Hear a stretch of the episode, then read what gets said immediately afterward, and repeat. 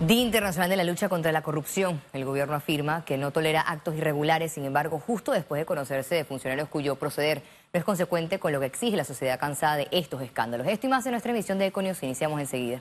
En medio de la conmemoración, del Día Internacional contra la Corrupción, el jefe de misión de Estados, de, Estados Unidos en Panamá, Stuart Turtle, manifestó que están cumpliendo con la ley tras la confesión de lavado de dinero de Luis Enrique Martínez Linares. Por su parte, el procurador de la Nación, Javier Caraballo, admitió que el Ministerio Público tiene poca información del caso. Para nosotros, simplemente en el caso de, los hijos Martinelli, estamos haciendo cumplir nuestras propias leyes por violaciones que ocurrieron en los Estados Unidos dentro del sistema financiero estadounidense, como es nuestro derecho, y tenemos confianza de que se haga justicia en este y, otros casos. Este es un caso eh, que se lleva en los Estados Unidos por eh, ente del Departamento de Justicia. Nosotros como, eh, eh, como país, en su momento, de los fiscales hallar lo correspondiente, eh, se pedirán las asistencias que sean eh, requeridas o que sean necesarias. No obstante, hasta este momento lo que tenemos eh, es poca información, es algo que se acaba de dar. El presidente Laurentino Cortizo advirtió que este jueves que su gobierno no tolerará la corrupción, sin embargo, le dio un espaldarazo a la directora de la Lotería Nacional Gloriela del Río, quien fue sancionada por falta de transparencia. Lucha frontal contra la corrupción, cero tolerancia a la corrupción. Los recursos del Estado son sagrados. Antay sanciona a la directora de la Lotería Nacional. ¿Qué mensaje usted Se sanciona a cualquier funcionario y ustedes lo saben y se han dado cuenta. Aquí no estamos apadrinando a ningún funcionario, absolutamente a ningún funcionario se apadrina. O sea, ¿qué, ¿cuál sería lo óptimo? Probablemente hasta que acabe la, la investigación se debe quedar por el momento. El presidente Laurentino Cortizo viajará este viernes a República Dominicana para participar del encuentro de Alianza para el Desarrollo de Democracia celebrarse en Puerto Plata, en el que dará seguimiento a acuerdos trazados en la reunión sostenida el pasado 20 de octubre en Panamá con sus homólogos Carlos Alvarado de Costa Rica y el dominicano Luis Abinader.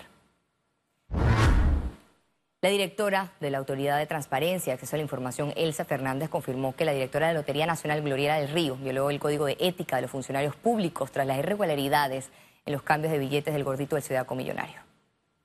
Previa a una investigación, lo que hicimos justamente es que se vulneraron varios principios del Código de Ética. Y estos principios, ante todo, son el de prudencia, de igual manera el de idoneidad. También vimos que hay una irregularidad en la fiscalización que se debe hacer como autoridad nominadora. Y así de igual manera otros tipos de principios por los cuales entonces procedimos a hacer la evaluación respectiva con relación a este caso. Expertos reiteran la importancia de los acuerdos de colaboración para la lucha antidrogas.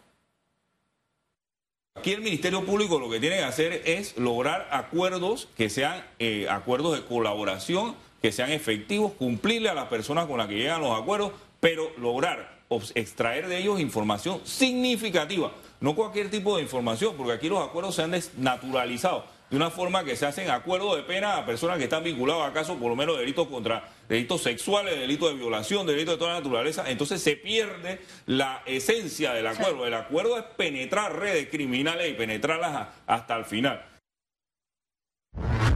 El ministro de Salud, Luis Francisco Sucre, confirmó que se investigará la celebración multitudinaria del Día de las Madres de la Asamblea Nacional.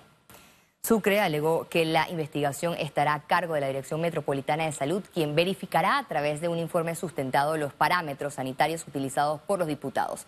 El jefe del MINSA reconoció desconocer si el órgano legislativo contó con algún permiso de aforo para la festividad y alegó que con relación a las sanciones no habrá banderas políticas. La Organización Panamericana de la Salud confirmó que la variante Omicron del coronavirus ya fue detectada en seis países de las Américas, Argentina, Brasil, Canadá, Chile, México y Estados Unidos. Panamá intenta retrasar la llegada de la variante Omicron para evitar un repunte de casos COVID-19. El ministro de Salud, Luis Francisco Sucre, indicó que el país ha reforzado la vigilancia epidemiológica y genómica, aunque reconoció que en cualquier momento la variante Omicron pudiera llegar a territorio nacional.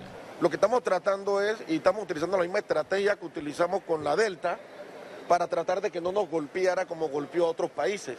Entonces acá lo que estamos haciendo es eso, estamos tratando de, manejar y atrasarla cuando entra que ya el país y los científicos eh, tengan mayor información de cómo se maneja la... Todos los casos sospechosos de la variante Omicron en extranjeros y nacionales que llegan al Aeropuerto Internacional de Tocumen son procesados por el Instituto Conmemorativo Gorgas. Panamá es un hub, un hub logístico, un hub de viaje, llega gente de todos lados, así que tenemos que estar pendientes haciendo vigilancia comunitaria por si llegara alguien, por ejemplo, de Europa, que cada vez hay más casos, o de Estados Unidos. Ahora resulta que también hay eh, en Argentina, Brasil, Chile, México, acaba de decir Perú y acaba de detectarse un caso en Cuba. Las autoridades sanitarias exhortaron a la población a acudir a los centros de vacunación en vista que la evidencia científica demuestra que la protección es crucial para no llegar a la unidad de cuidados intensivos. El 90% de los fallecidos no están vacunados o no se, no se pusieron eh, eh, su esquema completo, ni siquiera tienen las dos dosis. Recuerden que cuando iniciamos la vacunación, el bolsón grande de vacunación se dio entre el mes de julio, agosto y septiembre. Así que nosotros esperamos que para el mes de enero y febrero tengamos entonces esa afluencia más grande a esa eh, tercera dosis y la dosis de refuerzo. El MINSA mostró preocupación por el leve aumento de casos COVID-19 en medio de una positividad que está en 4.2% y una letalidad de 1.5%. Félix Antonio Chávez, Econimus. El miembro del consorcio de vacunas, Eduardo Ortega, desmintió que la vacuna contra COVID-19 esté generando afectaciones vinculadas al corazón. Nosotros hemos preguntado a la Caja del Seguro Social, hemos revisado en el Hospital del Niño ¿Cuál es la frecuencia de miocarditis, que es inflamación del corazón, que se ha mencionado internacionalmente, que se asocia a la vacuna de RNA mensajero en nuestro país en el año 2019, en el año 2020 y en el año 2021? Yo les puedo compartir por, medio, por este medio que nos han informado de la Caja del Seguro Social que no hay un incremento de casos de miocarditis ni de pericarditis en este país desde cuando uno compara antes de la introducción de la vacuna al uso masivo de la vacuna. De hecho, había un solo caso en el hospital del niño que estaba siendo estudiado y que fue descartada la frecuencia de miocarditis. El Hospital del Niño registra 433 hospitalizaciones por COVID-19 desde que inició la pandemia. El total de niños que hemos hospitalizado desde que se inició la pandemia son 433 niños. Eh, el número de casos ha ido disminuyendo. Nosotros, ejemplo, en el mes de octubre de este año, en la que se hospitalizaron 8 niños y en el mes de noviembre solo se hospitalizaron 2 niños.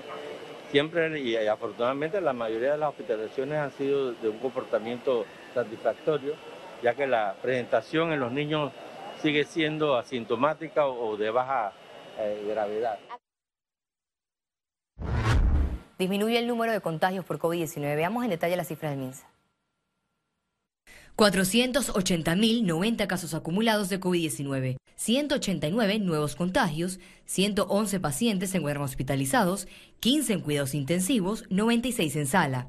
Se reportan 469.690 recuperados clínicamente. Un total de 7.382 fallecidos. Se registró una defunción en las últimas 24 horas. Total de vacunas aplicadas, 6.089.201 dosis.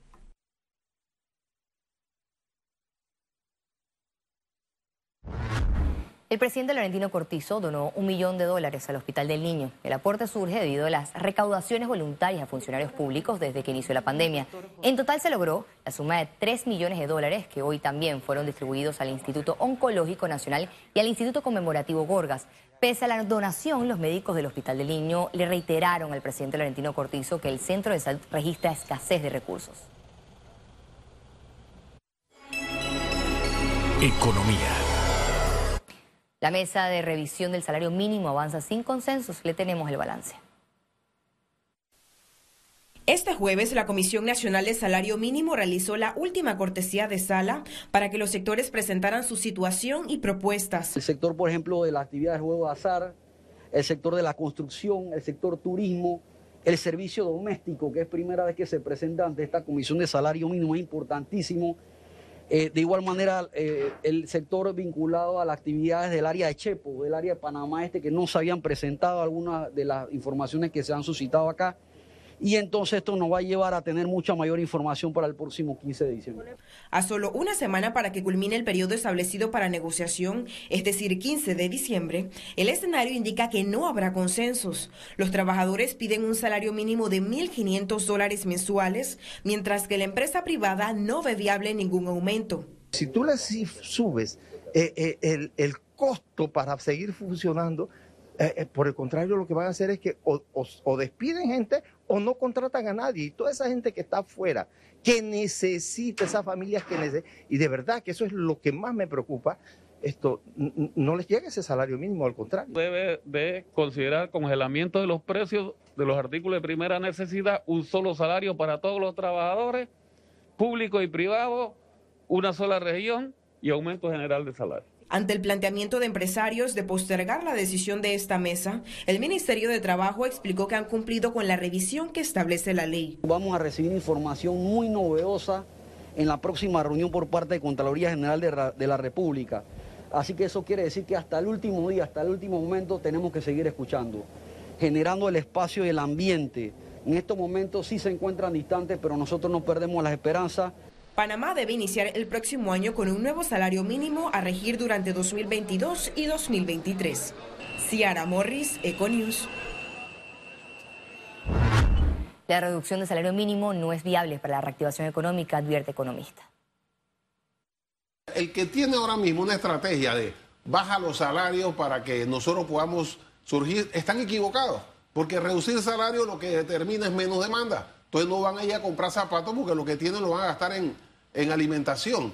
Debe haber una estrategia aumentando a la demanda, o sea, que la gente tenga mejores salarios, mejores ingresos para que compre y al comprar el comercio, la construcción, todo, pero tiene que haber un empuje por parte del Estado, que, que, es el que tiene la disponibilidad en este momento de poder aumentar la inversión. El ministro de Trabajo informó que las terminaciones de contratos aumentaron a 30 mil.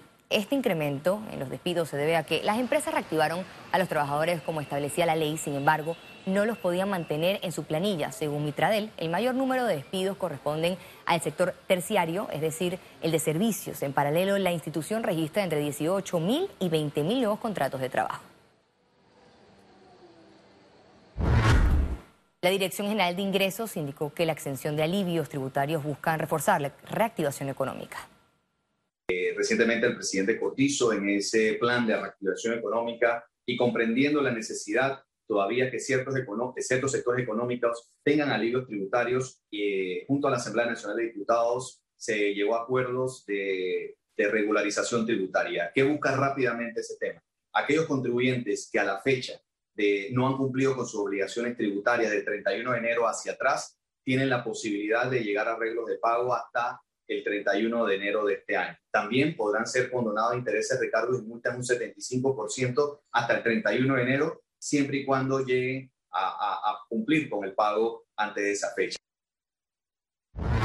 Para más registro demanda de clientes para comprar carros, así lo confirmó la Asociación de Distribuidores de Automóviles, pese al desabastecimiento en bodegas locales por atrasos en el comercio mundial.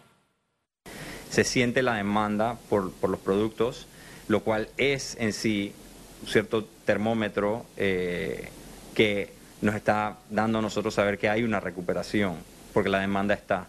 Eh, nosotros la estamos tratando de suplir como sea que podamos. Eh, obviamente estamos, dependemos de los fabricantes, de, los productores de carros, y esperamos que ellos se recuperen pronto y, y que poco a poco vayan incrementando su capacidad. Y al regreso, internacionales. Quédese con nosotros, ya volvemos. Thank you.